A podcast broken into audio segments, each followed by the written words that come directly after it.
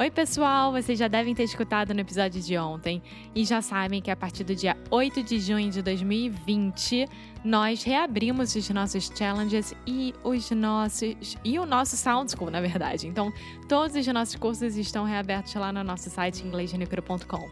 Tá muito bacana porque a gente também está oferecendo desconto nos produtos individuais e também fizemos packs. Sim, eu não vou dar spoiler por aqui, você vai ter que ir lá no inglêsgenicro.com para ver, tá bom? Então, te espero por lá, hein?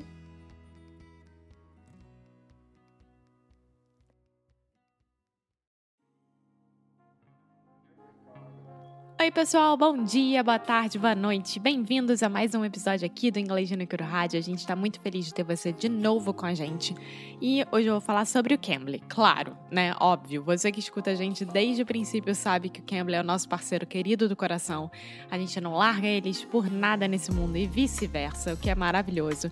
E engraçado que essa semana eu tava falando lá com o pessoal do Instagram sobre é, autoconfiança e sobre medo de julgamentos dos outros em relação a gente falar inglês com falantes nativos. E, gente, o que eu falo sempre é: se você não começar a falar e ultrapassar essa barreira, você não vai conseguir ter a sua autoconfiança para encarar qualquer julgamento dos outros, não é mesmo? Então, assim, vá lá no Cambly Vai no Cambly.com ou no aplicativo do Cambly, coloca o nosso código em minutos grátis, que é Inglês no Cru Podcast. Dessa forma, você vai poder falar com o professor. Eles estão lá 24 horas por dia, de qualquer lugar do mundo, então não vai ter problema de uso horário nem nada. E dessa forma, você vai começar a ultrapassar essa barreira e parar de travar. Lembrando que você tem que começar a fazer porque nada nesse mundo é de mão beijada, não é mesmo? Então vá lá no Cambly.com ou no aplicativo do Cambly, coloca inglês no micro podcast em minutos grátis. Então é isso. Now, on with the show!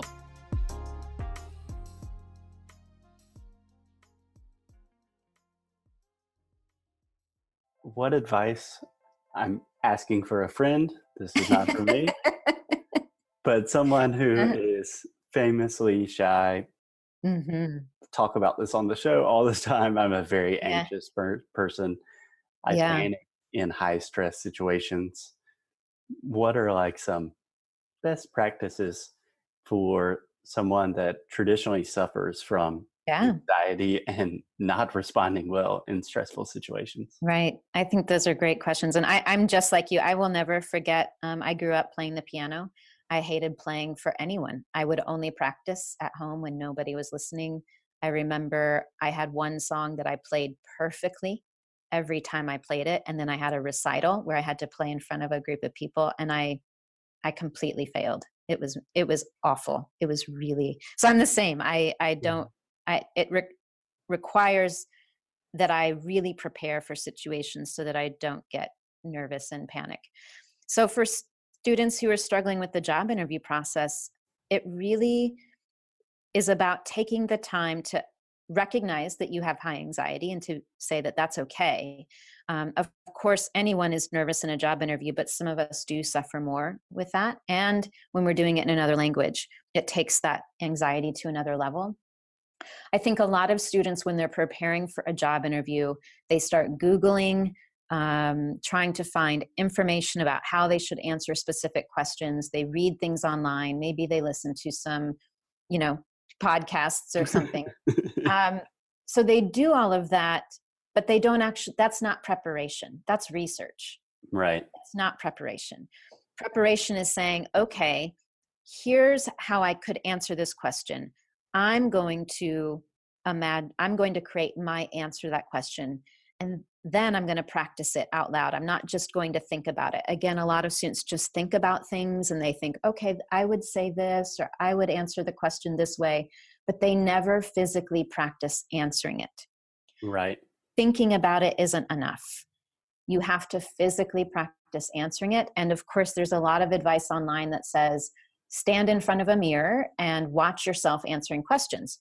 That's great. At least you're saying something out loud but I would take it a step further and say, take a question like, tell me about yourself, prepare your answer, practice saying it out loud, record it, listen to it, and see what you think. The first time you listen to it and the first time you answer that question, I'll be honest, it's probably not going to be great.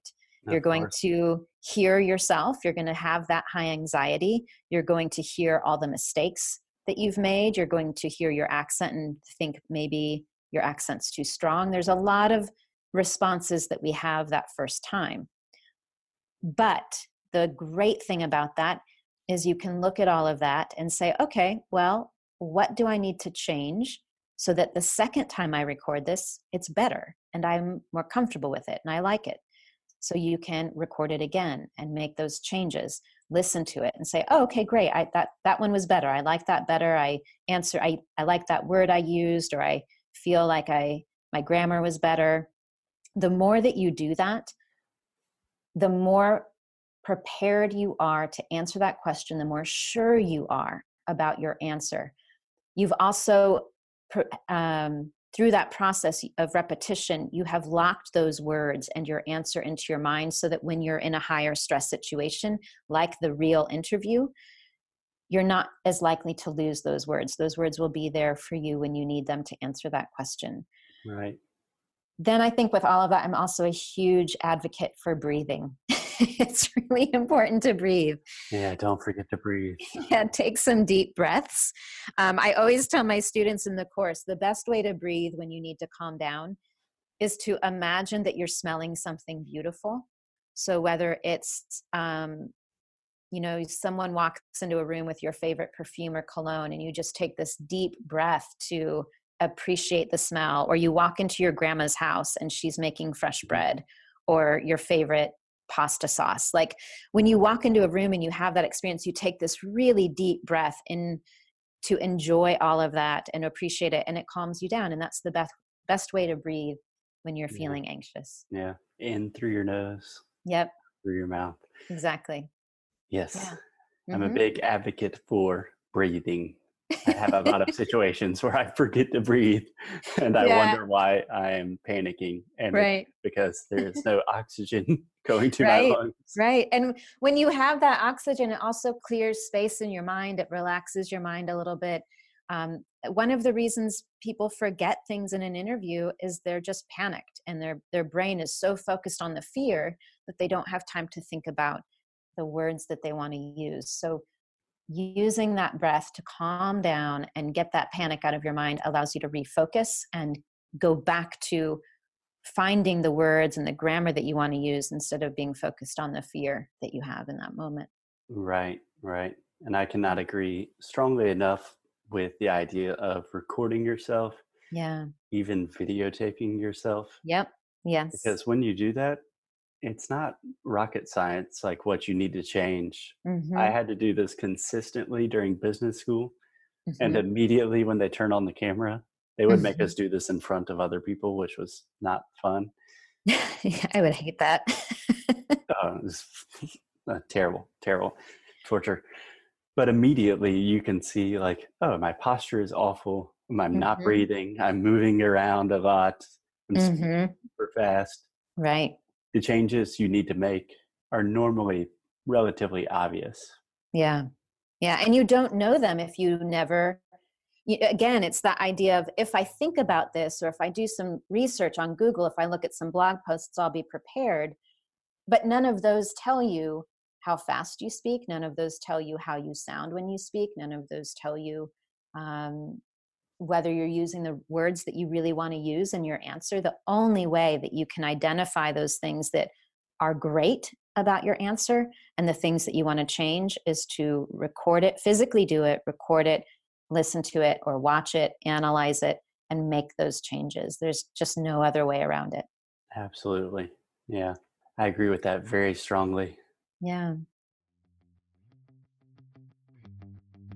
Obrigada por ter escutado mais um episódio aqui do Inglês no Cru Rádio. A gente tem muito, muito, muito que agradecer a vocês e a forma da gente agradecer é oferecendo desconto. E a gente está lá oferecendo desconto nos nossos produtos. Que nós temos, que são os nossos cursos. Tanto os challenges quanto o Sound School estão com desconto lá no inglêsnicro.com. E a forma de você acessar é, claro, indo no inglêsnicro.com e vendo o que, que eles estão oferecendo, né, gente?